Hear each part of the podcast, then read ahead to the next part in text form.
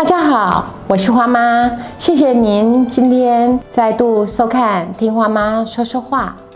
我今天要来承续上一次的例子，也就是我们先专心的听话，而不要太快下结论这一次。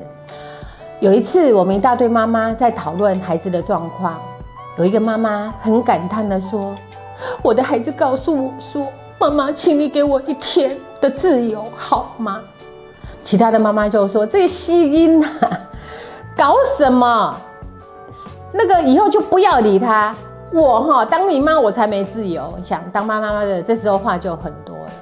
结果我就请其他的家长，包括那位母亲，我就请他跟孩子做一次确认，说孩子说一天的自由是什么意思？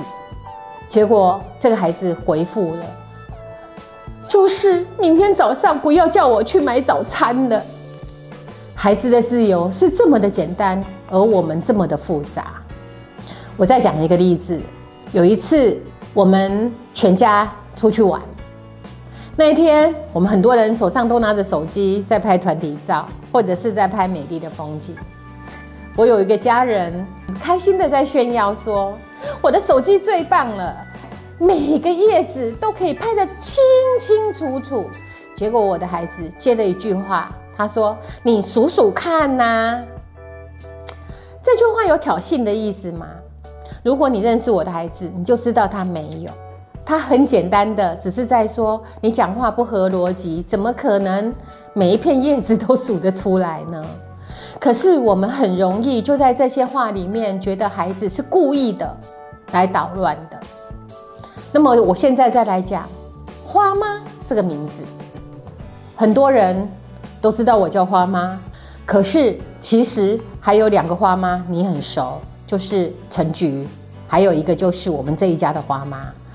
那我们要区别的时候，我就会加上一句：“请注意，我是全台湾最美丽的花妈。”这是我自己封的。那我这样子讲的时候，其实我开玩笑的成分很大。可是不认识我的人，很可能以为我是自夸，很可能以为我有嘲讽的意思，其实并没有。听是怎么听呢？听这个字是这样子写的，也就是说，耳朵中间这个叫做目，也要眼睛看，也要用心来接收。所以听不是只有一件事，听是用我们全部的感官来接受一件事情，而且专注。全心全意的，先摒除你那些想象，去倾听当下你所听到的，再从你不了解的部分再加入叙述。这是我在听这个单元里面想要给大家的内容。谢谢大家收看今天的节目。如果您对于听这件事情还有疑问，我们以后再来谈论。谢谢。